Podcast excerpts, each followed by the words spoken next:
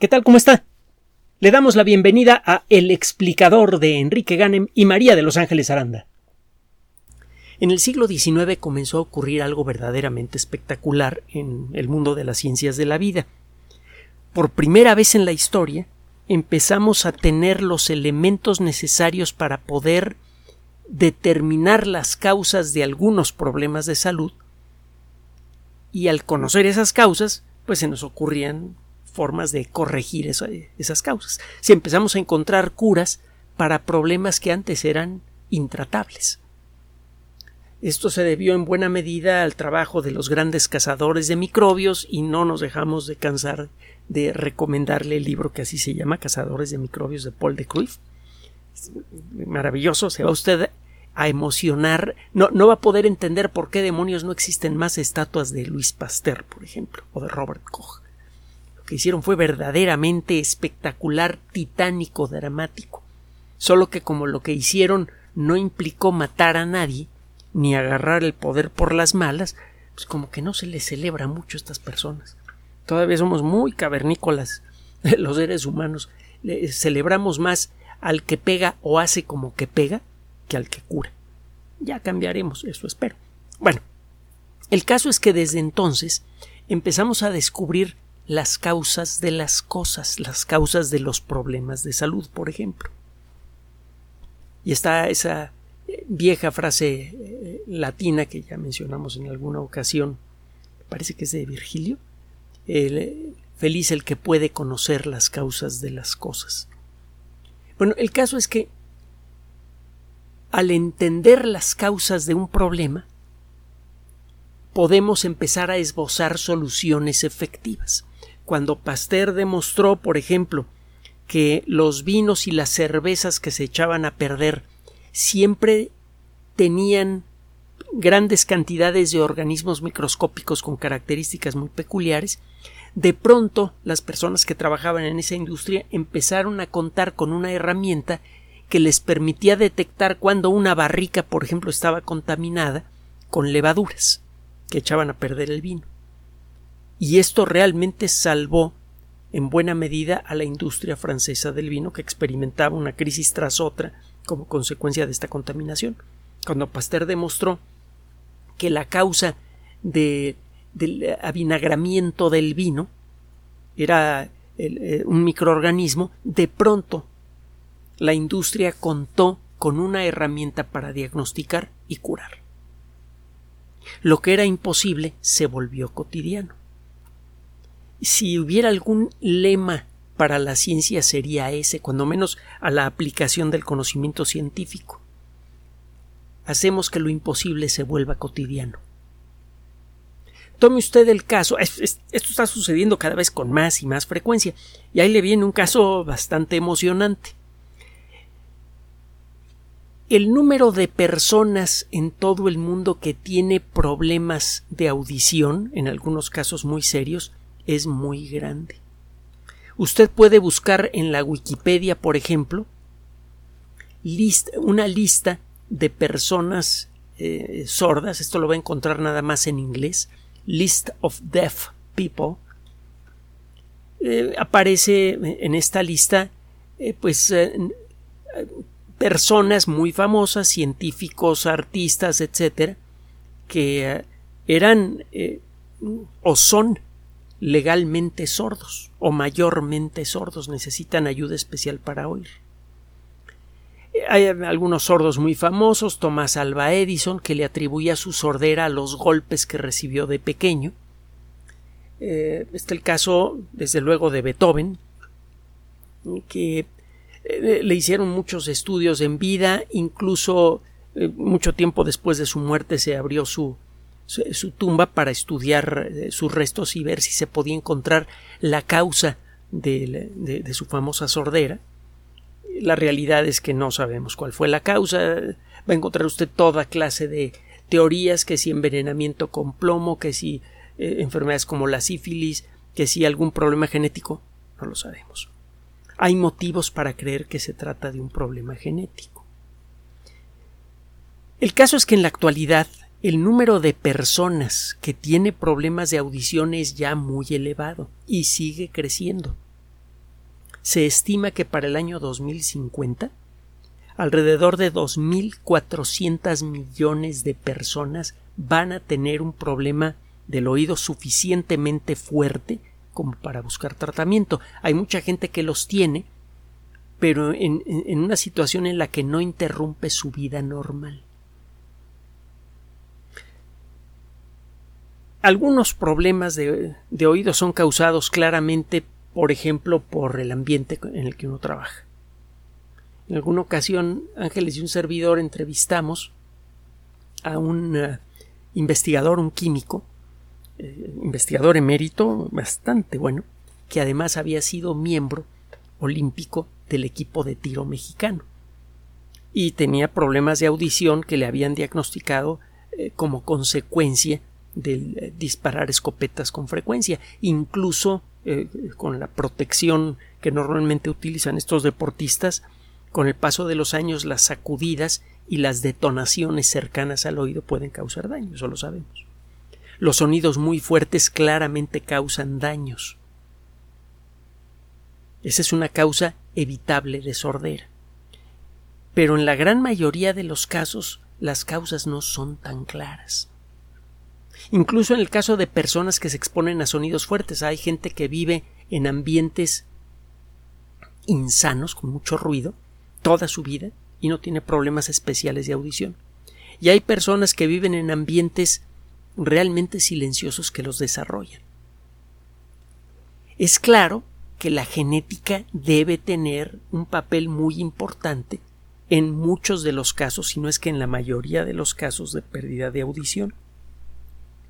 El porcentaje de la población general que trabaja en un ambiente con ruido excesivo es relativamente bajo. Entonces no se le puede atribuir nada más a los ruidos fuertes los problemas de audición. el exponerse a metales pesados como el plomo puede ser causa de sordera.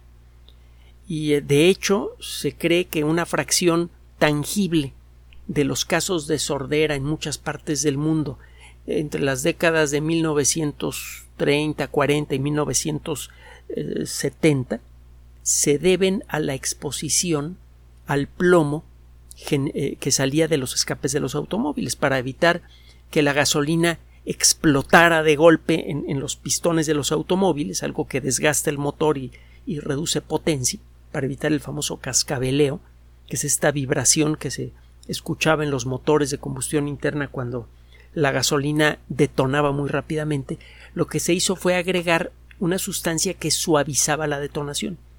En lugar de que los cilindros del motor recibieran un golpe seco, un martillazo cada vez que se cada vez que explotaba la mezcla de combustible, algo que sucede muchas veces por segundo en el motor que está trabajando, lo que se hizo fue agregar tetraetilo de plomo, que es una sustancia que hace que en lugar de que el, combustible nebulizado explote, lo que eh, pasa con el tetraetilo de plomo es que suaviza la, ignición de la mezcla y en lugar de que eh, ocurra una explosión en el interior del pistón, ocurre una deflagración, un flamazo, algo que no sucede instantáneamente sino a lo, sino a lo largo de una fracción, de, una relativamente pequeña fracción de segundo.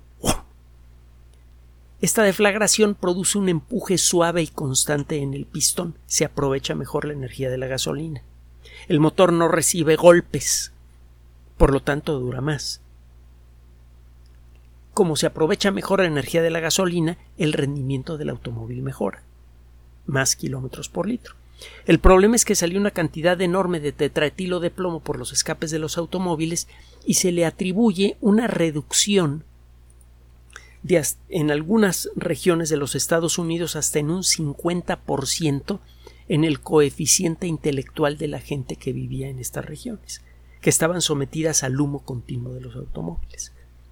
El, plomo tiene un efecto muy desagradable en todo el sistema nervioso.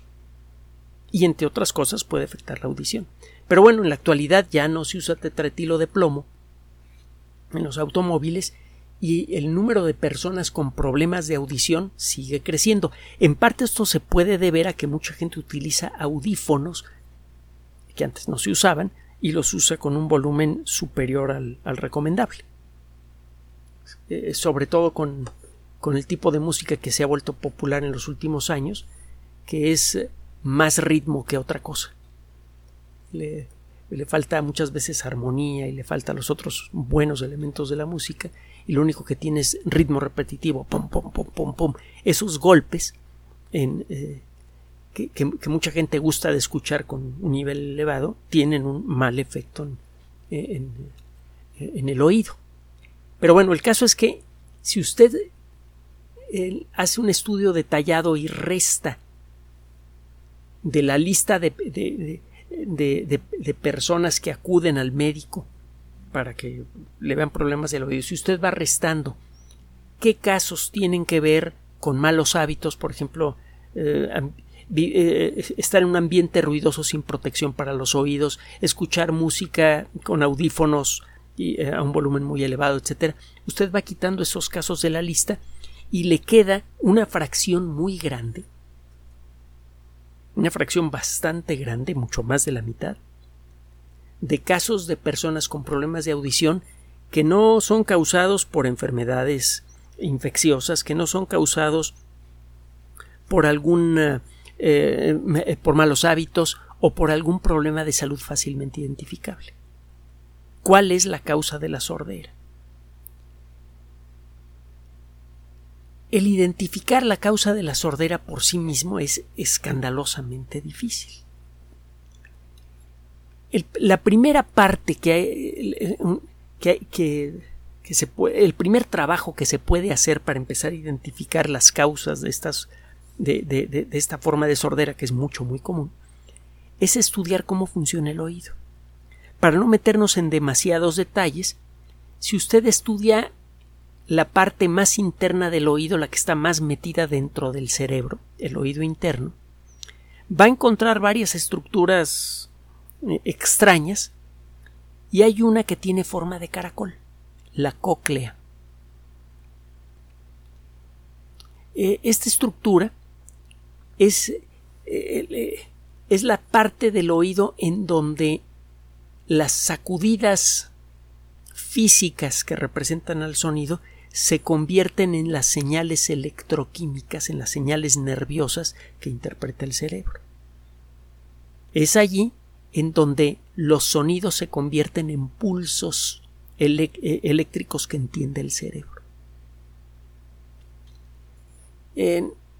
la cóclea tiene una serie de pequeñas células que están sumergidas en un líquido,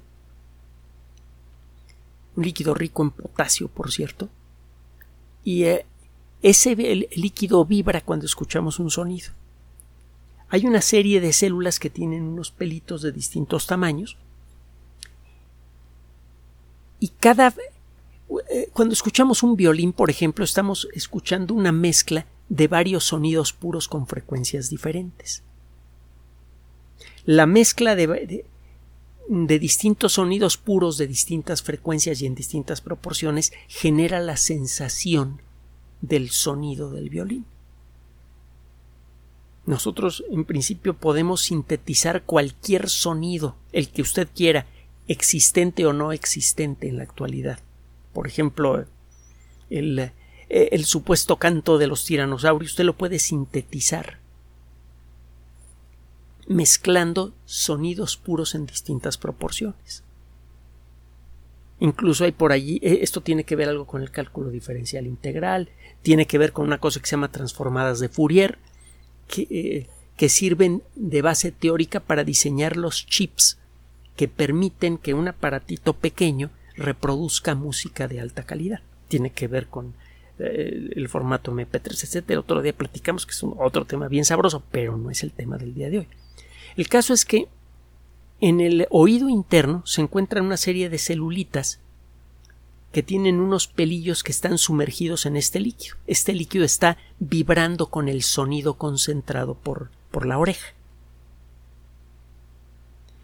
Estas vibraciones en el líquido hace que vibren en distintas proporciones cada uno de los pelitos de estas células. Hay unas células que tienen pelitos cortos que solamente vibran con las frecuencias más agudas. Hay otros que tienen pelitos largos que vibran con las frecuencias más graves.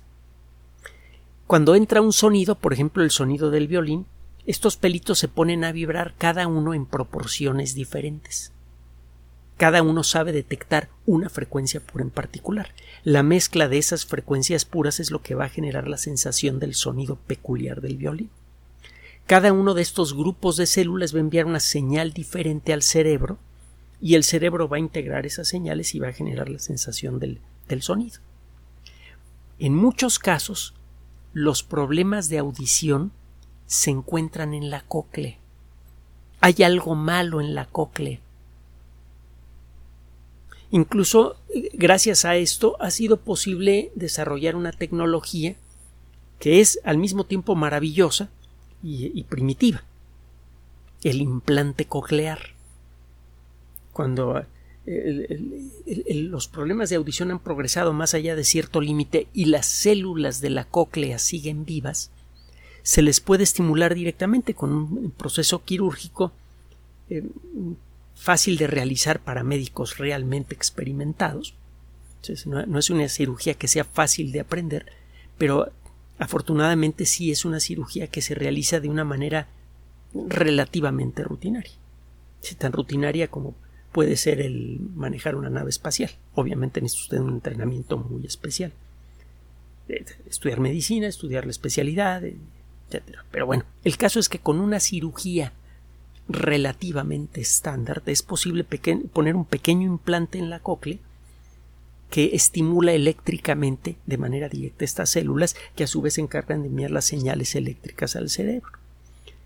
Es un proceso caro, hay que hacer una cirugía dentro del oído y hay que llevar permanentemente una cosa afuera de la cabeza que envía las señales al implante coclear. Y la sensación de sonido que se genera, desde luego, no es tan buena como la que genera el oído en buen estado. Se, tiene limitaciones esa tecnología. Bueno. ¿Cuál es la nota del día de hoy? Ahí le va.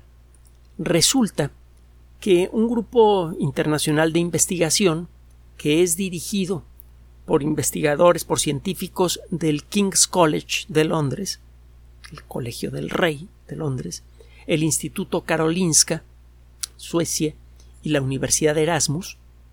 Es un grupo grande y los directores del proyecto se encuentran en esas tres universidades. Bueno, este equipo acaba de publicar un trabajo en una revista que se, se llama American Journal of Human Genetics, revista americana de genética humana, que como tantos otros journals en el mundo de la ciencia se dedica a publicar trabajos de alto nivel que son revisados por expertos y en donde se reportan resultados de investigaciones científicas.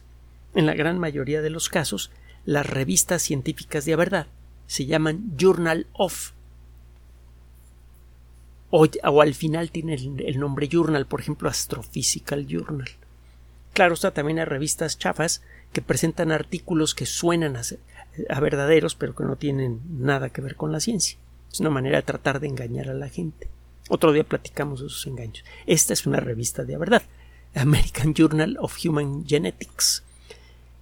En esta revista, este grupo de investigación mm, hizo un análisis que permitió señalar un error, o cuando menos proponer la existencia de un error, en las perspectivas que tienen muchos expertos con respecto a la causa de la mayoría de los problemas de audición, en particular los problemas de audición que se van agravando con el paso de los años, que son los más comunes. La gente se va quedando sorda poco a poco. En algunos casos estos problemas comienzan a los 60, 70 años, una cosa así, pero en otros casos empiezan a los 30. Pero todos tienen ciertas características peculiares. Entonces, eh, es esa forma de pérdida gradual de la audición que está bien eh, tipificada, se pensó que tenía que ver con estas células que tienen estos pelitos que le acabo de mencionar. Bueno, lo que encontraron estos investigadores es que hay una región dentro del ducto coclear, adentro, adentro de la cóclea de esta estructura que tiene forma de caracol, que es realmente la responsable, la, la causa física de este problema de la degradación de la audición. Esta estructura muy peculiar, que es muy chiquitita, se llama la stria vascularis.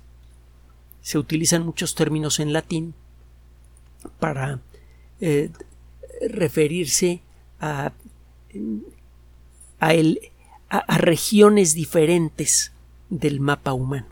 Eh, por tradición, la anatomía utiliza el latín para referirse a zonas específicas de nuestro cuerpo y bueno, hay otra disciplina asociada, la anatomía comparada, que hace lo mismo pero con, otros seres vivos.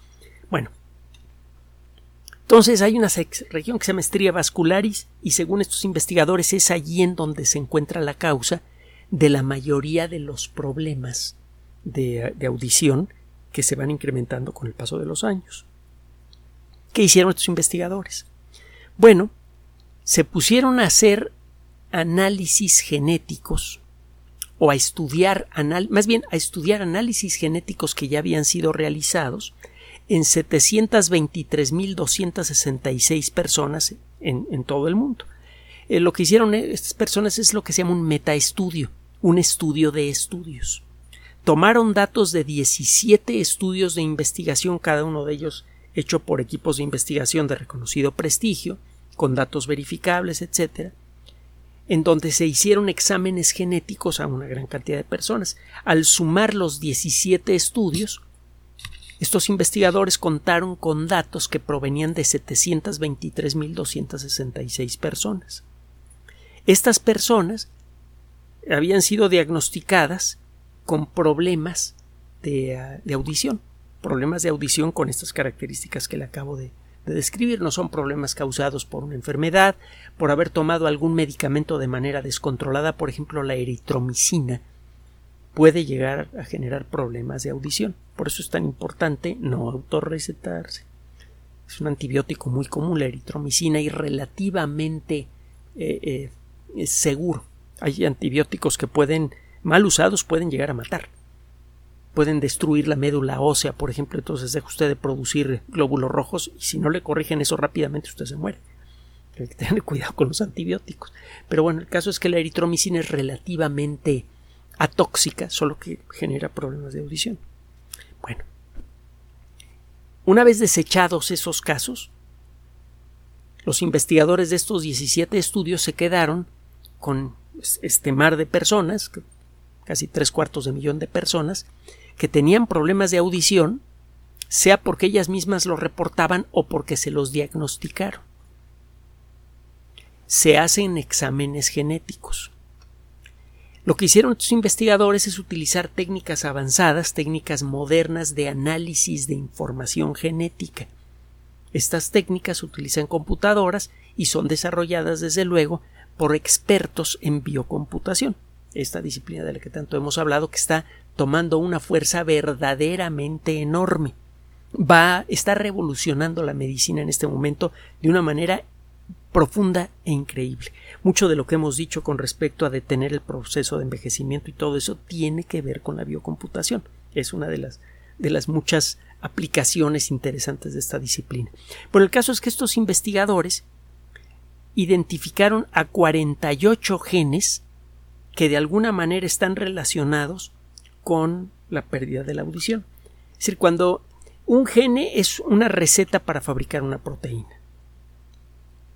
Todos los seres humanos normales tenemos los mismos genes. Es decir, en mí, en usted, en todo mundo existen genes para fabricar insulina. Solo que la formulación de ese gene no siempre es la misma.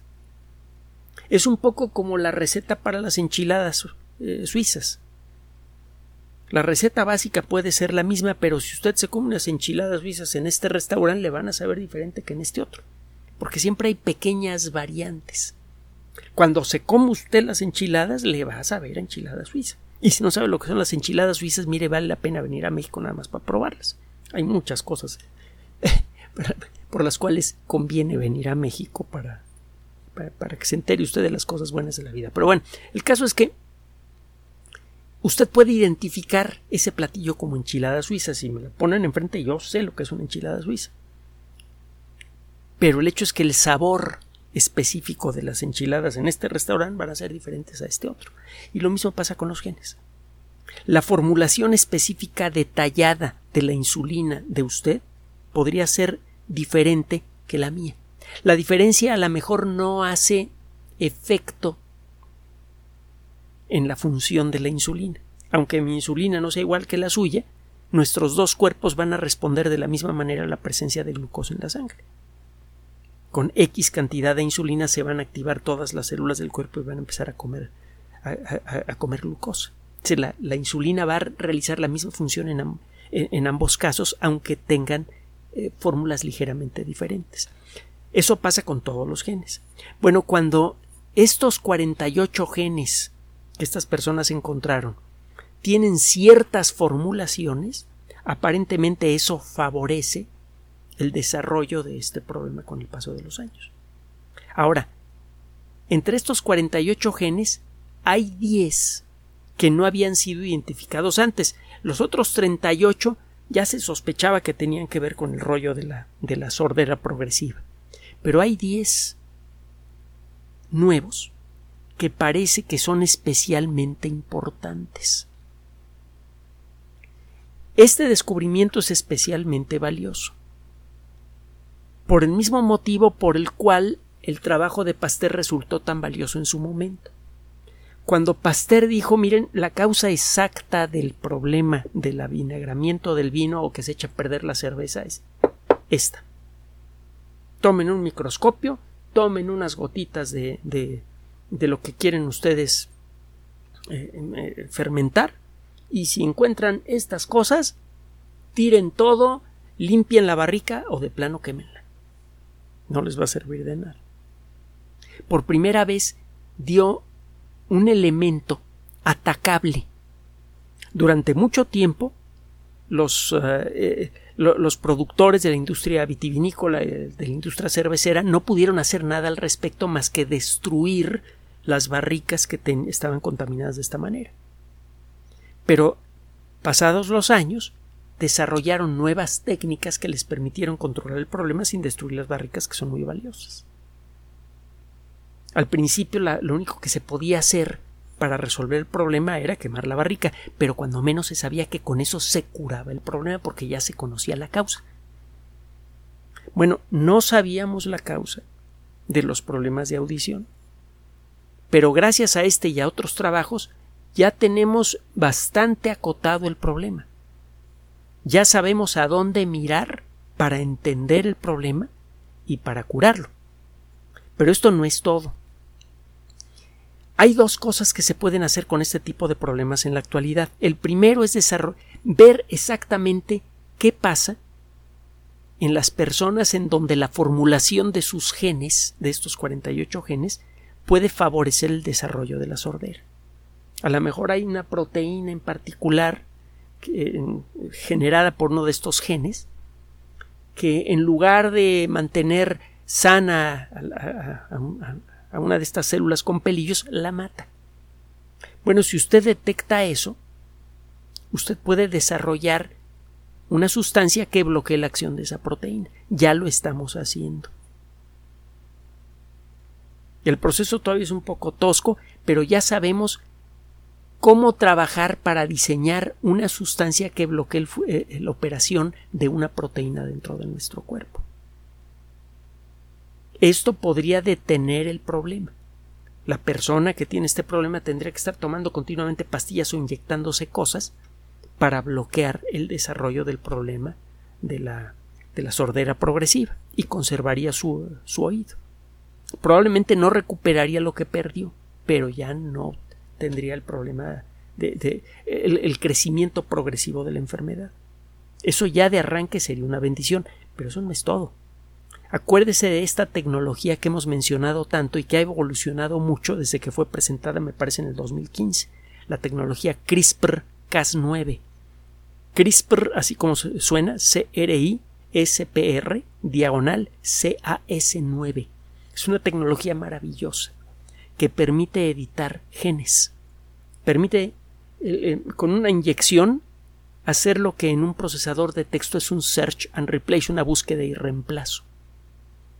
CRISPR-Cas9 puede leer el ADN, detectar en dónde está un gene, lo corta y lo puede reemplazar por otro. Ya se ha intentado en seres humanos y con un éxito inicial interesante.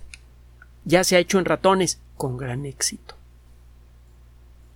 No falta mucho tiempo para que podamos corregir genomas, incluso en personas adultas.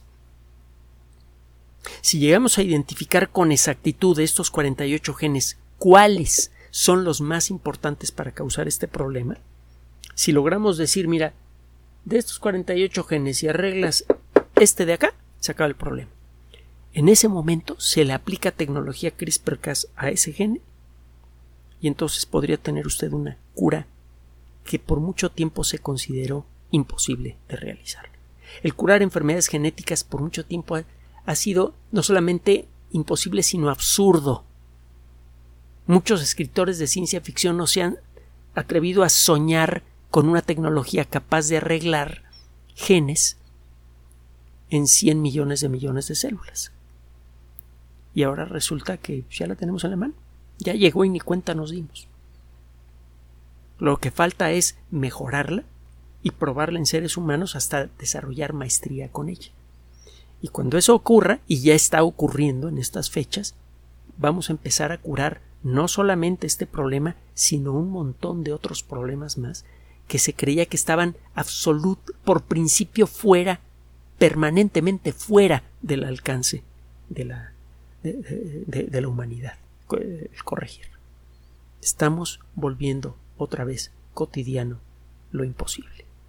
Y en estos casos estamos convirtiendo en cotidiana la cura de enfermedades que afectan a millones de personas. Ya sabe usted que de la ciencia siempre vienen buenas noticias y ya sabe usted que a nosotros nos encanta tener la oportunidad de presentárselas en este espacio. Gracias por su atención, gracias por el apoyo que recibimos de todos ustedes, en particular por aquellos que deciden apoyarnos en Patreon y en PayPal.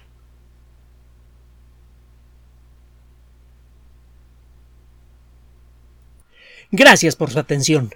Además de nuestro sitio electrónico www.alexplicador.net, por sugerencia suya tenemos abierto un espacio en Patreon, el explicador Enrique Ganem, y en PayPal, el explicador patrocinio por los que gracias a su apoyo sostenemos este espacio. Puede usted descargar gratuitamente estos audios en formato MP3 en Spotify y en iTunes como El Explicador sitio oficial y en SoundCloud como El Explicador y con formato de video en YouTube en El Explicador sitio oficial. Recuerde nuestras redes sociales de siempre, Twitter Enrique-Ganem y en Facebook Enrique Ganem sitio oficial, El Explicador y los grupos que usted ya conoce. Finalmente, el explicador siempre somos María de Los Ángeles Aranda y Enrique Ganem. Gracias.